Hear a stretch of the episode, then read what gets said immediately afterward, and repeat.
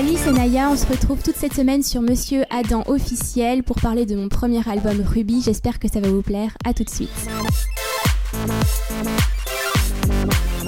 Bonjour Naya. Merci d'être avec nous sur Monsieur Adam officiel. Toute cette semaine, on va parler de ton premier album. Il s'appelle Ruby. Exactement. Alors, dans quel état tu te sens euh, pour ce premier album? Euh, je suis très heureuse. C'est un accomplissement. J'y travaille maintenant depuis deux ans.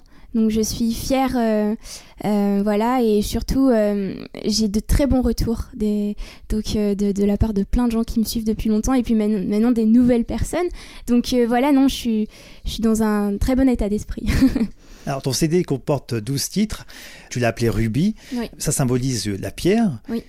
Pourquoi tu as choisi ce- cette pierre rouge emblématique Il y, a, plusieurs raisons. La première raison, c'est justement euh, euh, l'aspect précieux, c'est-à-dire que voilà, c'est un premier album. Tous les albums sont quand même des objets précieux, mais surtout le premier, voilà, c'est euh, grâce à ça que plein de gens vont me découvrir. Et, euh, voilà, c'est donc euh, voilà, c'est pour ça aussi Ruby, la pierre, mais surtout la musicalité du mot, la sonorité. J'aimais bien aussi l'associer à Naya. Naya Ruby, c'est un peu comme un nom de famille. On peut autant le prononcer en anglais qu'en français. Ruby, Ruby. Donc voilà, comme il y a des chansons autant en anglais qu'en français sur l'album.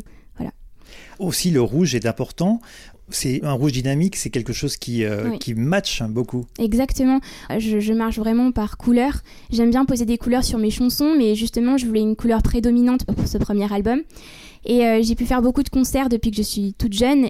J'ai pu me rendre compte que je donnais encore plus d'énergie sur scène pour aller chercher le public. J'ai fait beaucoup de premières parties et voilà, ça m'a. C'est vraiment l'énergie. euh, euh, le, le rouge représente vraiment l'énergie des concerts. Euh, cette couleur très électrique. voilà. Donc, il y aura beaucoup de rouge sur scène. On y travaille, mais c'est vrai, ouais, j'aimerais bien ouais, y intégrer sur scène le rouge. C'est ta couleur favorite. C'est ma couleur favorite et qui représente justement voilà l'énergie. Tu as chanté Une fille de la lune. Oui. C'est un de tes premiers singles que tu as chanté en anglais juste avant dans l'EP. Mm. Tu peux nous en parler de ce titre-là? Alors effectivement, il est sorti d'abord euh, en anglais, qui s'a- s'appelait Girl on the Moon, euh, en juin 2017. Et secrètement, j'écrivais une, une adaptation française. Et donc, euh, et donc voilà, j'ai eu des très bons retours sur la version anglaise. Et, en janvier 2018, je me suis dit pourquoi pas la sortir en, en français.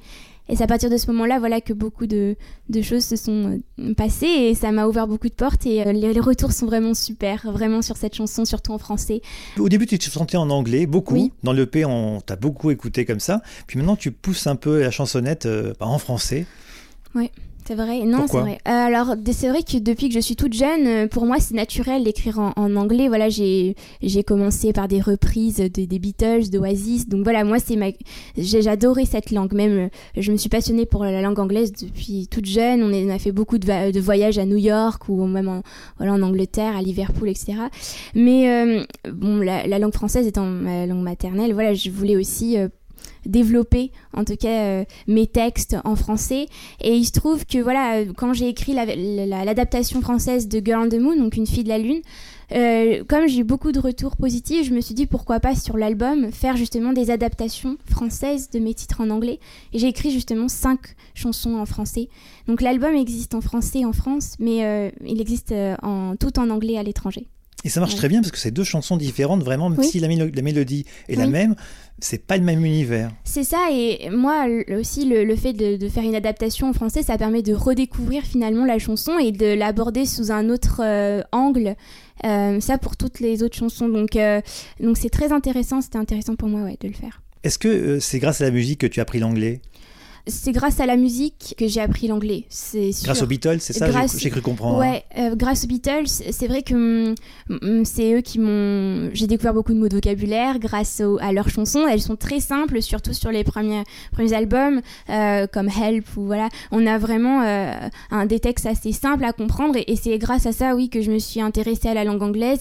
Puis voilà, après, il y a eu d'autres groupes qui sont arrivés, comme Oasis ou voilà, écouté beaucoup Radiohead, maintenant Lord ou Angus et Julia Stone et et, euh, et voilà, moi, c'est grâce à ça ouais, que euh, ça m'a donné goût à la, la langue anglaise, c'est sûr. Mhm. Nadia, on va faire une pause pour aujourd'hui. On se retrouvera demain pour poursuivre cette Ça interview ensemble. Très bien. Merci beaucoup. À demain.